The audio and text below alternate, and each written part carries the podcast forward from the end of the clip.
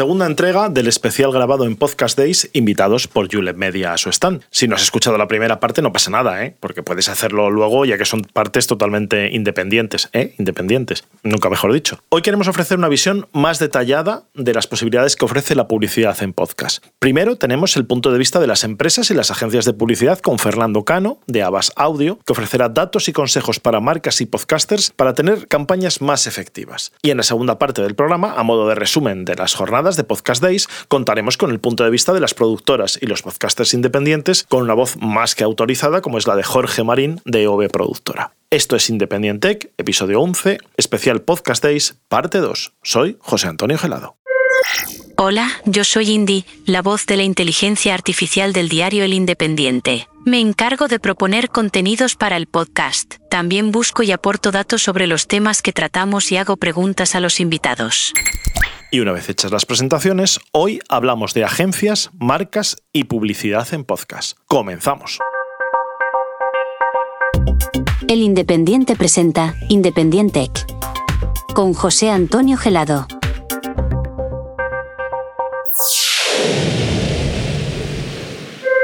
El volumen de ingresos de publicidad en podcasts de 2022 en España fue de 22 millones de euros. En 2023 está previsto que llegue a los 32 millones de euros, según datos presentados por Julep Media en las últimas JPod 23 jornadas de podcasting en Gandía. Fernando Cano, bienvenido. Muchas gracias por estar con nosotros. Fernando lidera la estrategia de audio de una de las agencias medios más importantes del mundo, que es la, agencia Abbas Media. Gracias por estar con nosotros. Muchas gracias, José. Y bueno, además eres, creo, un apasionado del audio, por eso también a lo mejor estás en el puesto que, estás, y de la inteligencia artificial, cosa que en este programa, pues yo creo que compartimos esas aficiones, ¿no? Y pues, bueno, vamos a permitirle, si te parece, que te haga Indy la primera pregunta de, de hoy. Perfecto, vamos, Indy. Fernando, gracias por acompañarnos hoy en nuestro podcast. Quería preguntarte lo siguiente, ¿qué crees que aporta el podcast a las marcas? ¿Reconocimiento de marca, consideración o conversión? Reconocimiento de marca seguro, o sea, lo que aporta el podcast a las marcas va más que de conversión, va de reputación, va de awareness, va de consideración por parte de los usuarios. El podcast es un producto que da un valor en sí mismo y que puede dar un valor, eh, incluso usabilidad hacia a los oyentes que tiene detrás. Con lo cual, buscar conversión en este punto, yo creo que lo veremos a lo largo de la entrevista, no es, no es el, el fin del podcast. O sea, estamos hablando más de reputación y, awareness de, de marca que es necesario también para es clave, no es que sea necesario, es clave que, las marcas lo trabajen y el podcast es una de las mejores herramientas para hacerlo. Y que además no es tan raro porque es parecido a lo que pasaba con radio, es decir, que es difícil traquear o seguir cuando alguien escucha que luego lo que va a hacer en su vida, pero sí que cuando tenga el momento de tomar esa acción, sí se acuerde. Efectivamente, tenga ese reconocimiento de marca, ese recuerdo de marca y eh, la relación que se genera a través del audio entre las personas, las marcas y los comunicadores es algo especial. Lo ha sido siempre. O sea, hemos visto cómo grandes comunicadores, como han podido ser, y siguen siendo evidentemente, eh, Luis del Olmo, eh, Iñaki, eh, ahora mismo Carlos Herrera y demás, generan a través del audio una vinculación muy, muy estrecha con, con, sus audiencias y son grandes prescriptores de marcas dentro de esa relación que consiguen crear con las, con las audiencias y con las comunidades que generan. Y a mí me gusta mucho poner de, de ejemplo y me gusta también citar marcas con los saludos cordiales del corte inglés. Totalmente. Porque me he criado un poco con esa radio. Así es. Y no te decían, vete a comprar a la planta joven del corte inglés o tenemos el centro en tal no, no, los saludos cordiales. Y eso pues todos sabemos que ayudaba a que lo tuvieras en cuenta. Con los jingles. El siempre Coca-Cola, el ta, ta, ta, ta, ta, O sea, siempre lo tienes ahí. Y, pero además, fíjate el, grado que tiene de recuerdo el, eh, o sea, el audio, que estamos hablando de menciones o jingles de hace 20 años. Sí, sí, y, las tenemos, las seguimos teniendo en nuestro, en nuestro top of mind a la hora de. Y reconocemos a la marca a través de, de ese eh, momento de audio que hemos vivido en, eh, hace muchísimos años. Con lo cual, fíjate cómo el audio consigue penetrar muchísimo más a veces que la imagen, ¿no? O sea, porque al final la imagen tenemos tal sobresaturación de impactos a día de hoy en el entorno en el que vivimos que estamos teniendo una, y, se está viendo en muchos foros, en los entornos digitales, una crisis de atención. Tú entras en, una página, efectivamente, se te, olvida directamente. Y el, audio, y el audio es diferente, o sea, el audio, es capaz de generarte ese recuerdo. Y un poquito a lo mejor más lento a la hora de obtener resultados, pero luego más duradero. ¿no? Efectivamente. Y es más sostenido en el tiempo. Eso es. Y volviendo a las métricas, claro, las marcas lógicamente necesitan guiarse por datos, no solamente por recuerdo o imagen o por otros criterios y necesitan visibilidad y retorno, claro, indudablemente. Entonces, ¿qué métricas crees que son las más útiles para medir los resultados de una campaña pensando en una marca? Es decir, ¿qué es lo que tienen que tener en cuenta a la hora de, pensar en, hacer cosas en podcast? Este al final es el, es el elefante en la habitación, ¿no? El tema de las métricas alrededor del audio lo lleva siendo, como tú acabas de decir, hace muchísimos años y ahora con el podcast muchísimo más. El problema que radica, o sea, para mí las, las métricas evidentemente son las escuchas, hay plataformas como iVoox que te da los comentarios que también son importantes, las reviews que puedes tener de los oyentes, entonces la principal son las escuchas. Luego hay plataformas que te dan otro tipo de métricas que son, que son interesantes de, de seguir. Pero a la hora de medir las métricas, volvemos a lo que estábamos diciendo antes, ¿no? El, midámoslo desde encuestas de branding, de awareness, de, de marca, porque lo peor que podemos hacer con el podcast es tratar de compararlo con las métricas digitales habituales, ¿no? Porque nunca vamos a salir ni van a salir bien parados. Entonces, cuando tú te vas a ratios de conversión, a ratios de, de escuchas, lo comparas con otras campañas digitales, el podcast siempre sale perjudicado. Te da un coste más alto por impacto que el que te puede dar otras métricas digitales que están muchísimo más asentadas en nuestros entornos de, de agencia. Pero, ¿por qué no metemos el quali? En eso, porque no tenemos todos los datos, a lo mejor. Efectivamente. No es que sean incompletas, es que nos faltan en otros ese datos. En esa mezcla no metemos el quali. Y el quali es lo que hace diferencial al podcast, con lo cual eh, sale peor parado, pero porque le falta una pata que hay que tener en cuenta en, cada, en las mediciones que hacemos de todo, de un podcast que queramos hacer. Fernando, estoy buscando datos para convencer a las marcas de que el podcast es una gran oportunidad para ellas. Dime dos datos que, para ti, sean irrefutables.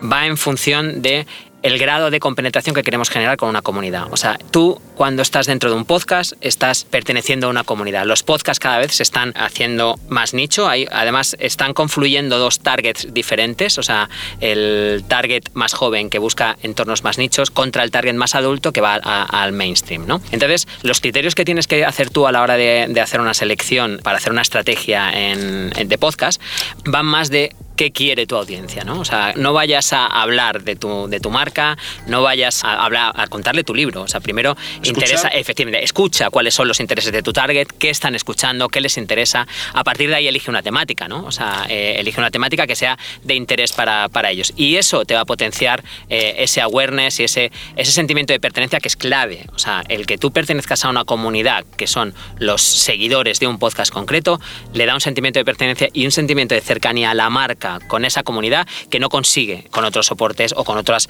campañas digitales. Y que para mí esa es la esencia del podcast. Ah, absolutamente. Porque una persona hablando en el desierto no es un podcast por muy bien que suene. Si no hay oyentes, si no hay comunidad, y no solamente es que oigan, sino que me gusta mucho en los ambientes de podcast se llaman a sí mismos escuchantes. Escuchantes, efectivamente. Y aceptamos el palabra y se entiende perfectamente porque no solamente oyes, participas, escuchas, te influye y quieres ponerte en contacto con, con otros. Así es. De hecho, además, la relación que existe entre el, el podcast, el podcaster, Eh, con sus oyentes o con sus seguidores en, su comunidad es una relación única. Ahí es donde hay una oportunidad de las marcas de aprovechar esa relación que tienen los podcasters con sus, eh, con sus comunidades para marcar estrategias de contenido dentro de esa relación. ¿no? O sea, no trabajar desde, desde las estrategias antiguas de performance o formatos que trasladas de otras eh, estrategias de marketing al mundo del podcast. El, mundo del podcast tiene una estrategia concreta de contenidos, tiene una estrategia completa de, amplificación de sus contenidos y tenemos que adaptarnos a esa estrategia. Nos vale, eh, cojo una estrategia de otra campaña, de otro medio y lo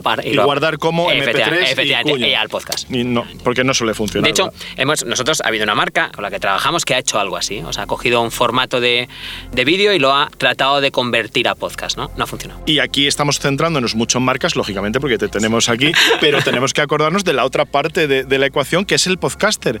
Y una pregunta que nos hacen mucho, y yo creo que también nos habrán hecho, ¿qué tiene que hacer un podcast o un podcaster para que una marca se interese por sus contenidos. Aparte, por supuesto, de tener una cierta audiencia y demás. Pero muchas veces yo creo que es saber venderse, ¿no? ¿Cómo, ¿Cómo vende un podcast a una marca o a una agencia para que se anuncien en ella? En primer lugar, lo que hemos dicho ahora hace un momento, la comunidad generar esa comunidad, ¿no? Al final, eh, y elegir cuál es tu comunidad, de qué quieres hablar, ¿no? De qué quieres hablar, porque al final es lo que, está, lo que estábamos comentando hace un momento. O sea, el, los nichos, los territorios contextuales se están imponiendo a las narrativas. O sea, eh, la gente va primero al territorio contextual que le interesa, a ese contenido de interés que va buscando, y luego ya va dentro de, esa, de lo que encuentra ahí, ya empieza con, a buscar dentro de la, de la narrativa. Y esa es una de las claves, ¿no? El podcaster debe elegir muy bien cuál es su temática, cuál es el nicho del que realmente, de qué quiere hablar, ¿no? Y qué le interesa a la gente que, con la que está hablando y sobre todo generar esa comunidad. En cuanto genere esa comunidad y consiga ese grado de engagement entre él y la comunidad, ese grado de intimidad o esa capacidad de prescripción que tienen ya, ya muchos,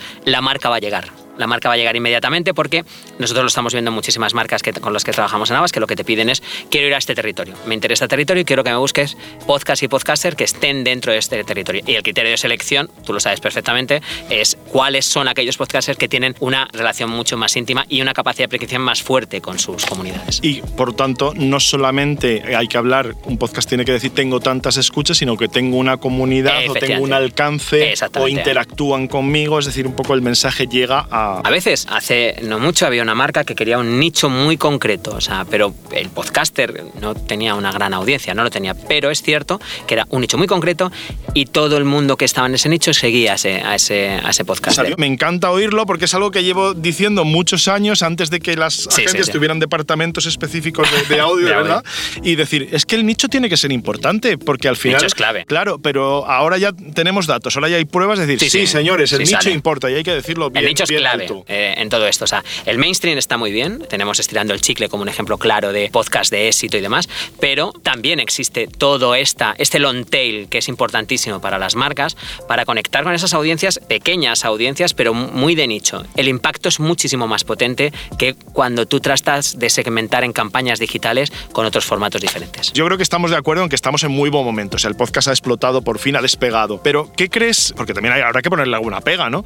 Que no todo van a ser loas y, y para bienes. ¿Qué crees que es lo que le falta todavía? Hay que profesionalizarse más, a lo mejor los podcasters tienen que profesionalizarse más, tener una empresa, tener una estructura, no sé, ¿qué crees que, o las marcas, no sé? Yo creo que no, es más un problema de las marcas que de los podcasters. O sea, tenemos una podcastfera fantástica, tenemos unos podcasters con muchísimo talento, eh, saben utilizar los recursos, los recursos que tienen para llegar a sus audiencias. Entonces, esa parte está clara. O sea, eh, España es uno de los países con mayor eh, penetración de escucha de podcast de, Europa y, y, casi del mundo. Eso significa que los podcasters de aquí lo están haciendo bien. Lo que hace falta es que las marcas entiendan cómo tienen que trabajar con estos nuevos comunicadores, con estos nuevos influencers, ¿no? O sea, porque al final es eso, son nuevos influencers que son capaces de tener una gran influencia, una gran capacidad de prescripción sobre, sobre las audiencias. Y les falta entenderlo a las marcas y lo que decíamos antes, no buscar mismas métricas que en otros entornos digitales, no comparar, porque en la comparativa siempre va a salir mal y descartan muchas veces porque, uy, ¿cuánto me cuesta el impacto aquí? Ten en cuenta la calidad del impacto que tienes aquí versus la calidad del impacto que tienes en otras campañas.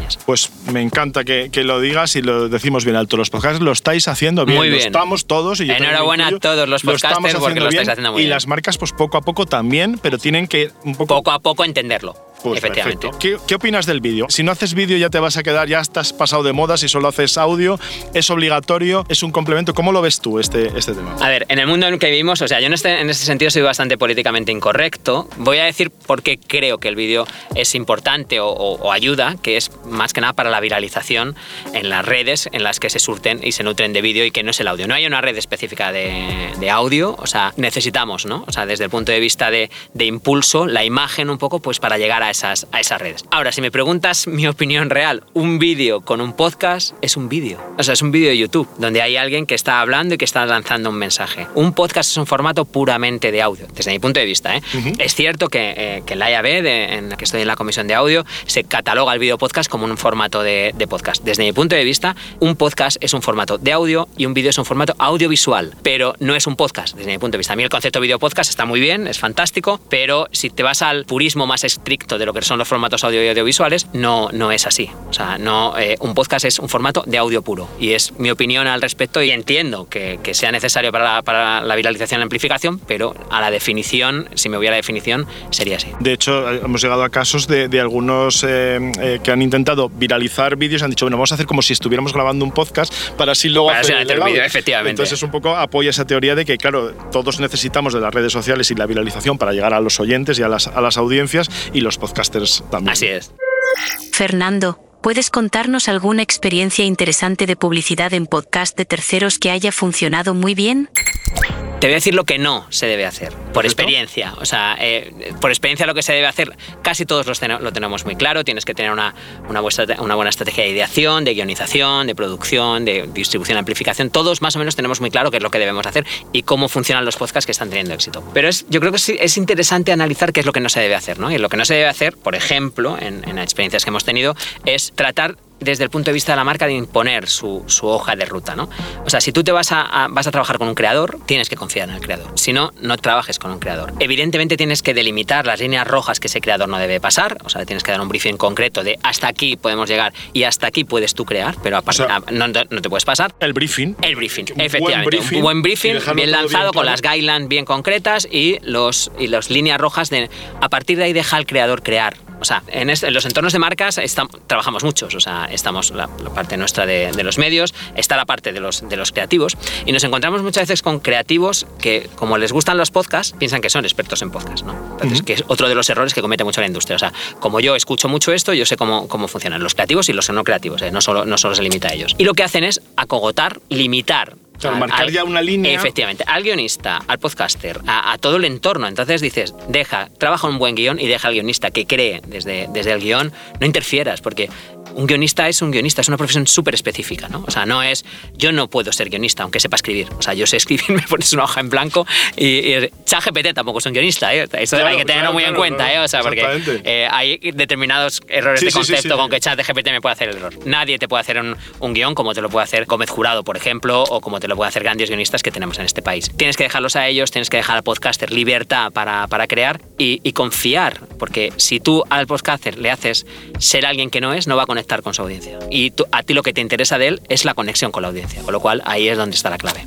Vamos a también, nosotros asesoramos y nos dejamos asesorar por nuestra inteligencia artificial por Indie, pero lo siento Indie, pero revisamos, revisamos lo que nos sucede porque a veces que se te va un poquito, se te pira a veces un poquito y hay que, yo creo que como en todas las tecnologías hay que detrás un humano de revisar antes de guardar, publicar o, grabar. ¿no? Vamos a dejarle que nos, que nos haga ella también una pregunta, pero insisto, en los contenidos nos los asiste, pero luego nosotros los, los curamos. Sí, exactamente. Bueno, a todos se nos va la pinza alguna vez. ¿Qué le vamos a hacer? Fernando, ¿qué presupuesto mínimo recomiendas para poner en marcha una campaña en podcasts? Si estás hablando de una producción, eh, es diferente una producción que una campaña de amplificación, ¿no? O sea, cuando te vas a un entorno de, producción, yo creo que depende mucho de la ambición que tengas, que, tengas con el podcast, pero el contenido es clave. Entonces, es una de las, de las partes donde no tienes que escatimar esfuerzos, porque es lo que va a conseguir que el contenido se viralice o no. Si tienes un contenido de calidad, una buena producción de calidad, con buenos ingenieros de sonido, diseñadores de sonido y demás, utilizando tecnologías también eh, de última, ¿no? Para, para hacer ese sonido inmersivo. Tienes un buen guionista, una buena idea tienes una gran parte del trabajo hecho. Hay presupuestos de todo, hay proyectos de todo, que van desde 50 hasta 150.000 euros. O sea, los hay de 20.000 también, pero a ver, o sea, cuánto... las expectativas... Claro, o sea, cuanto más ahorres en la calidad del producto, el, producto es, eh, es, digamos, peor. Cuando te vas a, a una estrategia de, de, amplificación, a la campaña... Indie creo que iba, por, ahí. ¿no? Creo. Cuando te vas a la campaña, yo creo que ha cambiado algo en este último año con la aparición de una herramienta que es súper interesante desde mi punto de vista, que es hiper que es que te permite asegurar eh, escuchas. Eso cambia las reglas del juego, porque lo que nos estábamos encontrando antes es que la, había marcas que invertían mucho en esa producción de contenidos y luego no sabían cómo hacer que ese contenido llegara a los, a los oyentes. Y luego decía, jo, me he gastado un montón de dinero, esto no funciona. No, no, no es que no funciona, es que estás tratando de hacer una campaña tradicional para un formato que es muy específico. Entonces, nuestro consejo a las marcas, aparte de utilizar Hipercast, que, como digo, yo creo que es una herramienta que estamos utilizando en Abbas y que, y que funciona bastante bien porque te da esa métrica clave, te aseguro las escuchas, con lo cual ya te compensa un poco la, inversión. Luego, trabajar en la podcastfera con formatos nativos. O sea, eso, dejar, hablar con los podcasters y permite que creen, permite que creen eh, formatos para, para, dentro de esa podcastfera que van a traccionar hacia tu podcast o hacia tu contenido de una manera, pues, eh, como digo, con formatos muy nativos de, de ese entorno. Entonces, ahí estamos hablando de campañas que pueden ir desde 20, 40, 60 mil euros, esa, pero podemos... Menos, así, desde en adelante... Desde, desde 20 más desde, o menos. Desde 20 para que tenga un cierto tienes alcance. un cierto alcance eh, dentro. Luego además... Y que una, pueda ser varios podcasts, porque si a lo mejor pues, solo te da para, eh, para, una uno, para un capítulo. En un capítulo, en un podcast. Exactamente, o sea, tienes que tener recursos para eh, darle continuidad, porque un podcast no es saco uno y ya está, sino que hay capítulos, hay, toda, hay todo un roadmap de campaña que tienes que tener muy en cuenta. Pues esto era, era bueno, esto no era el cuestionario, Pero sí nada. era el tema y era la idea de lo que nos reunía aquí, que era hablar de publicidad. Creo que hemos hablado de publicidad, publicidad, podcast, de marcas. habla y de podcasters. Exactamente, a Indy yo creo que le hemos dado, ¿verdad, Indy? Bueno, no te creas, cómo os gusta hablar a los humanos. Le hemos dado bastante participación, o por lo menos lo hemos, lo hemos intentado. Y oye, muchísimas gracias, Fernando. Gracias a vosotros. Por estar con nosotros. Y me quedo, yo me quedo con un mensaje, perdóname, pero yo tengo que decirlo. Los podcasters lo están haciendo bien. Muy bien. Tienen Enhorabuena de nuevo a, a interés. los podcasters. Exactamente, y las marcas poco a poco tienen que irse interesando más por este sector y aprendiendo más a cómo trabajar y cómo obtener mejores resultados. Exacto, Y a dejarse es. aconsejar, a lo mejor. Sobre también, todo eso. Por las agencias. Sobre todo eso, sobre todo eso. Pues ahí, lo dicho, muchísimas gracias. José, un placer. Gracias por invitarme. Había que hacerlo bien, joder. Sí, sí. Oye, la verdad es que está.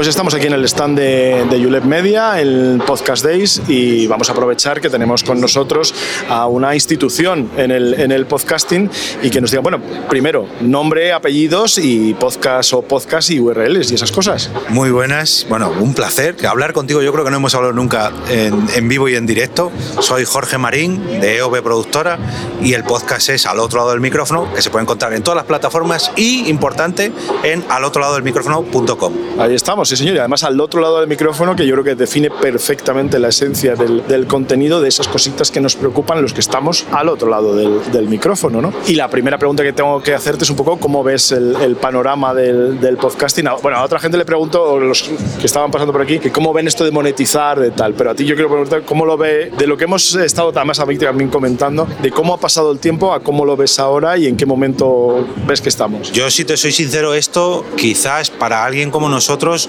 sea un sueño cumplido. O sea, es algo que ya hacía falta que se hiciera, no solo Podcast Day, sino la cantidad de, ventas que de eventos que se llevan haciendo este año.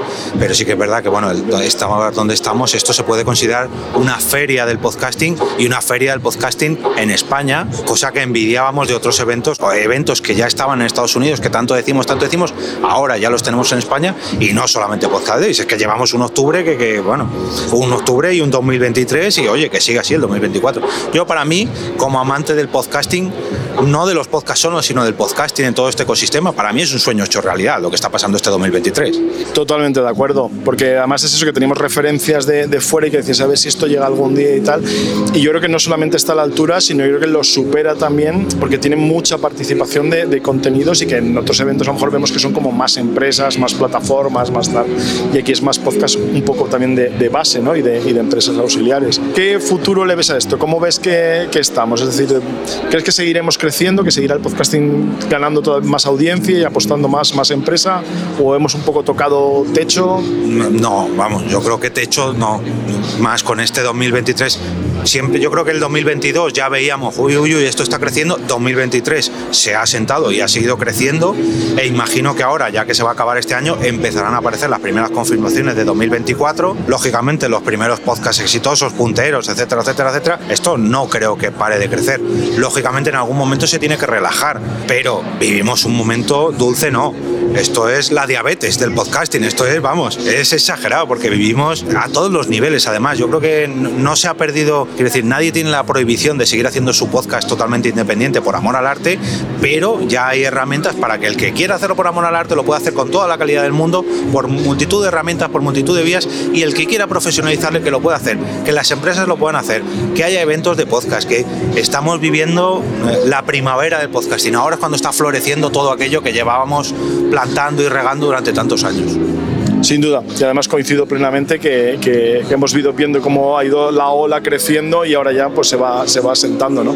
Pero también hay que pensar, ¿qué le falta? ¿Qué crees que todavía nos falta o le falta al, al ecosistema del podcasting en, en España? A ver, yo diría que lo único que he hecho en falta quizás es que las empresas terminen de captar la propia esencia del podcasting alejado de todo el resto de redes sociales, técnicas de marketing. Esto va a otro ritmo, esto es otra cosa. No tiene nada que ver con la radio, aunque comparten eh, aunque jueguen con una pelota, son distintos terrenos de juego. No jugamos, eh, jugamos a fútbol sala o a fútbol 7 o fútbol CP, bueno, da igual, pero no jugamos, no es lo mismo. Jugamos todos con la voz, sí. ¿Podemos salir en vídeo en YouTube? Sí, pero esto es otra cosa.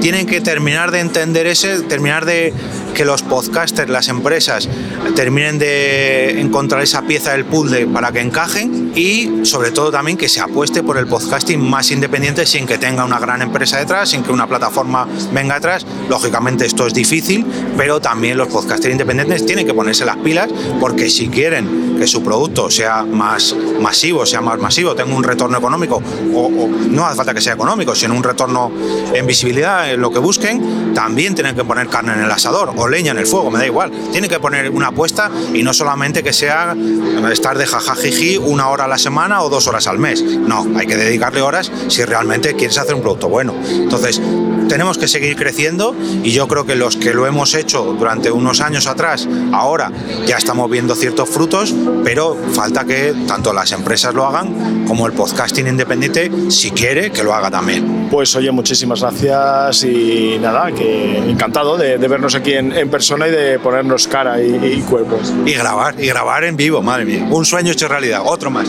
Y grabar en vivo, grabar en vivo, efectivamente. Muchas gracias. A ti. Hasta aquí nuestro episodio especial en las jornadas Podcast Days e invitados por Julie Lipsin, plataforma de hosting y monetización de podcasts. Y un saludo de Indy, la voz de la IA del Independiente. Si te ha gustado este podcast, recuerda que puedes suscribirte en tu plataforma preferida para que te avise de nuevos episodios cada semana. Y puedes dejarnos una valoración con estrellas o un comentario y lo leeremos en el próximo programa. Adiós.